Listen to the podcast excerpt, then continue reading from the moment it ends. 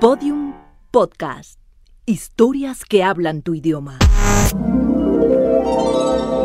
Sepa Sopitas que estoy asombrada por su asombrosa forma de asombrar mi asombro que asombra Sopitas. A mi inconsciente asombra Sopitas y mi corazón que asombrosamente fue asombrado por Sopitas. El podcast de Sopitas. El 4 de abril se ha implementado como el Día Internacional de la Marihuana. Hermanos. Y es que desde hace más de 40 años, la expresión 420 ha identificado a la comunidad canábica en el mundo, sin que hasta la fecha se tenga certeza sobre las razones de su origen. Algunas teorías dicen que se trata de un código policíaco usado para identificar delitos relacionados con la marihuana, mientras que otras lo relacionan con grupos de jóvenes fumadores en California o Canadá. Sin embargo, la historia más difundida y comúnmente aceptada nos remonta a 1971, puntualmente a la escuela secundaria de San Rafael, en California. Los hermanos Waldo, mejor conocidos como de Waldos, supieron de una persona que ya no podía cuidar la parcela en la que cultivaba marihuana y tomaron la decisión, junto con algunos amigos, pues de irle a echar una mano y arrancar las plantas, hacerse con una buena provisión de hierba. Por horarios académicos, estos chicos decidieron repetir el ejercicio e instaurar la costumbre de reunirse para fumar hierba todos los días a las 4.20, bajo la estatua de Luis Pasteur que se encontraba en la escuela. Así, la expresión 420 Luis se convirtió en un código secreto fácil de recordar, y sobre todo que podía decirse frente a padres y maestros. De la hora se pasó al día. La expresión dejó de significar las 4.20 de la tarde para afianzarse entre la comunidad como el día 20 del cuarto mes del año, lo que convierte a esta fecha en el Día Internacional del Consumo y lucha por la legalización de la marihuana. Miles de personas del mundo se reúnen en actos públicos para fumar marihuana este día, particularmente a la hora marcada. 4.20.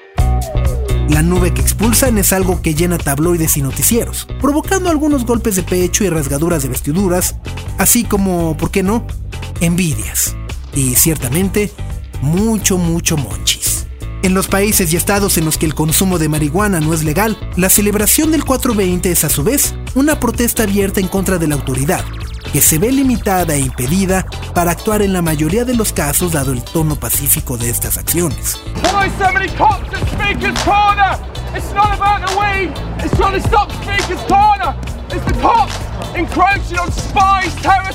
Entre estas manifestaciones, destaca la realizada el 20 de abril de 1995 por unos 200 consumidores de Vancouver, quienes se reunieron a fumar y exigieron un debate abierto sobre la legalización del cannabis. Este evento, que sí fue registrado, representa para muchos el verdadero origen del 420. A la fecha, esta protesta sigue teniendo lugar en dicha ciudad y otros puntos de Canadá. Otras ciudades famosas a nivel mundial por contar con actividades y muestras de apoyo a la comunidad canábica son Londres, Ámsterdam, Madrid o Barcelona.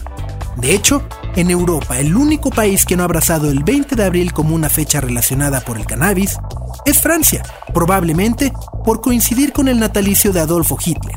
En el país galo, la fecha se ha movido para el 18 de junio.